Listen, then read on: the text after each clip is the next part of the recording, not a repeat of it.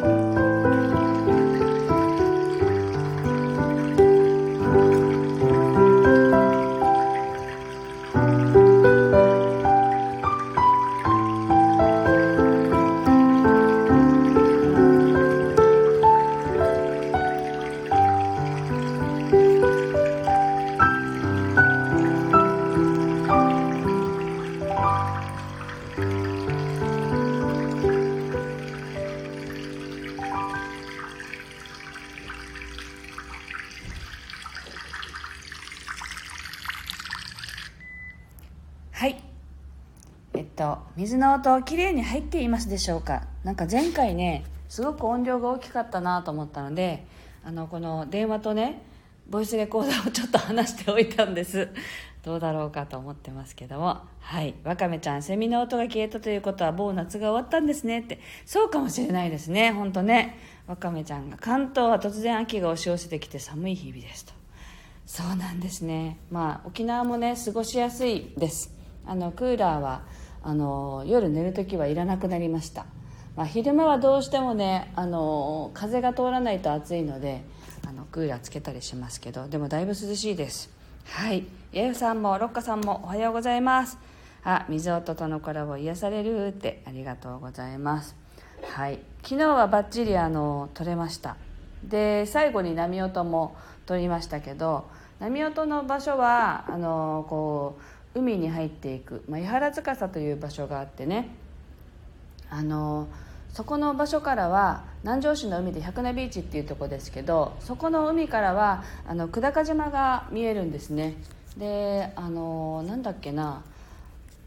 なんかねごめんなさいど忘れしちゃったけど天海清っていう方がねいてね神様がいてねその神様があの少しそこに住まいを構えてたっていう浜川宇滝っていう場所がその八原塚さんのすぐ後ろの山山みたいな場所の中にあってでそことまあセットなんですけどね。そこの宇滝の中に入ると実はセミがすごい鳴いてたんですよ。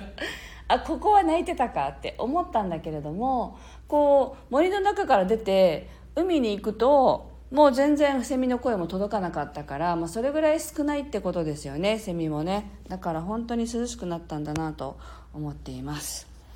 はい。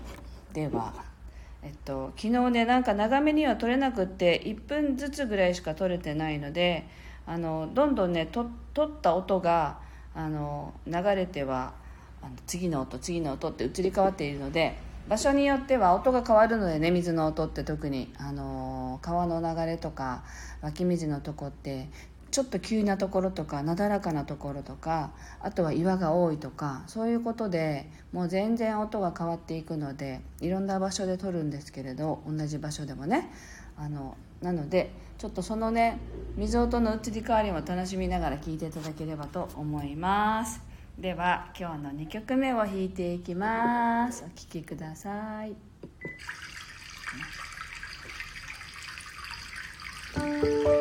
ん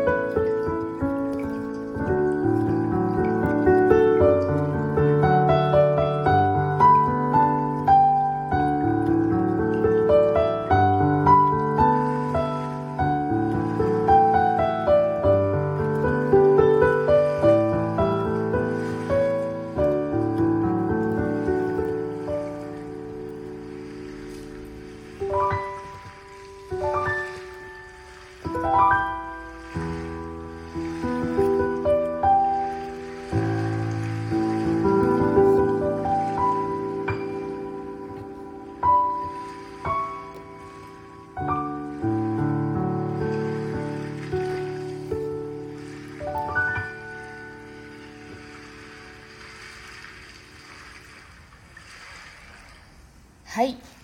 今日の2曲目を弾かせていただきました。最後は波音ですね。あのそんなに風が強くなかったので波音割と取れ取れるかなと思って取ってきて最後に入りましたね。はい。いろんな水の音を楽しんでいただけたかなと思います。やっぱりあの観光地でもあるので観光地なのかな？あの割とねあのレンタカーが止まっていたりとかする場所なんですけど昨日も私が行った時は他にも3名ぐらいいらっしゃってこうやっぱりね静かにしてくださいとか言えないんで あのタイミング見計らってしか取れないんですよね場所的にね。だからあの皆さんが帰るまで静かに待ったりとかお話終わるまで待ったりとかしながらねこういくつか撮ったんですけどすごくあの昨日はあの今までね満月とか新月とかね音取りなんてしてなかったんですけど意識して。まああのご依頼があったのをきっかけにあこれもいいなと思ってねあの行く日を決めないと本当に行けなかったりするのとやっとあのセミがおとなしくなってきたのでそろそろ自然音の採取に行ける時期だなと思ってなるべく時間ないた時は行ってねこんな風に皆さんに撮ってきた音を聞いてもらいながら演奏したら、まあ、私もすごく今日ねすっごく眠くてドヨーンとしていたんですね。でも弾きながら私自身もこう気持ちよくなれたのでちょうどよかったなと思って皆さんにもね聞いていただけてよかったかなと思っています。ありがとうございました。はい。あロッカさん水音とのコラボ癒されますよねほんとね。でリズムさんありがとうございます。はじめまして。リミさん水の音色が様々で心地よく聞いていまして。そうなんですよね。本当本当場所によって音が違うので。あちずさん癒されましたってありがとうございます。昨日はあの水の音でねポタッポタって垂れる音をいつも取りたいんですよ。でなかなかそういう音には出会えなくて。まああの自分で作ろうと思ったらねあの洗面器とかに水溜めてこう水を垂らしててできるんでしょうけどなんかそれだとつまんないなと思っていて。自然の中から探そうと思ったら昨日あ間違えた。今聞いてもらおうと思ったけど全然違ってた。これかな？こういうポタッポタっていう音がこれも同じ柿の花ヒージャーのあの場所で撮ったんですけどこれはどちらかというと滴り落ちてくる場所があったんですよね。こうなんか岩場が岩が苔が生えててその間から水がこう垂れてくる場所があってそこでね撮ったんですけどこういう音をね撮りたかったのでちょうどいいなと思って一緒に聴いていただきました。はい。というわけで今日はここまでになります。なんかちょっとね気持ちが晴れました。何がって感じですよね。でもなんか今日とっても眠かったのですごくあのいい感じにね気持ちを切り替えることができました。はい。あロッカさんそれいいですね。いいでしょ？この音。そういいんですよ。ね。だからまたあいいいい鳥場所を見つけたと思ってね。同じ柿の花ヒージャーでも何回も行っててもこういう音の場所は、まあ、あったりなかったりするのでね。あの水の量によっても変わりますしね。でもこここれはいいなと思ってまたゆっくり行こうと思っているところです。ではねまたこんな風に届けていきたいと思っています。栄養さん心地よいです。ね水の音って本当気持ちいいんですよね。なのでお届けできてよかったです。はい。では今日も素敵な一日をお過ごしください。また明日の朝朝よかったらあのお立ち寄りください。ありがとうございます。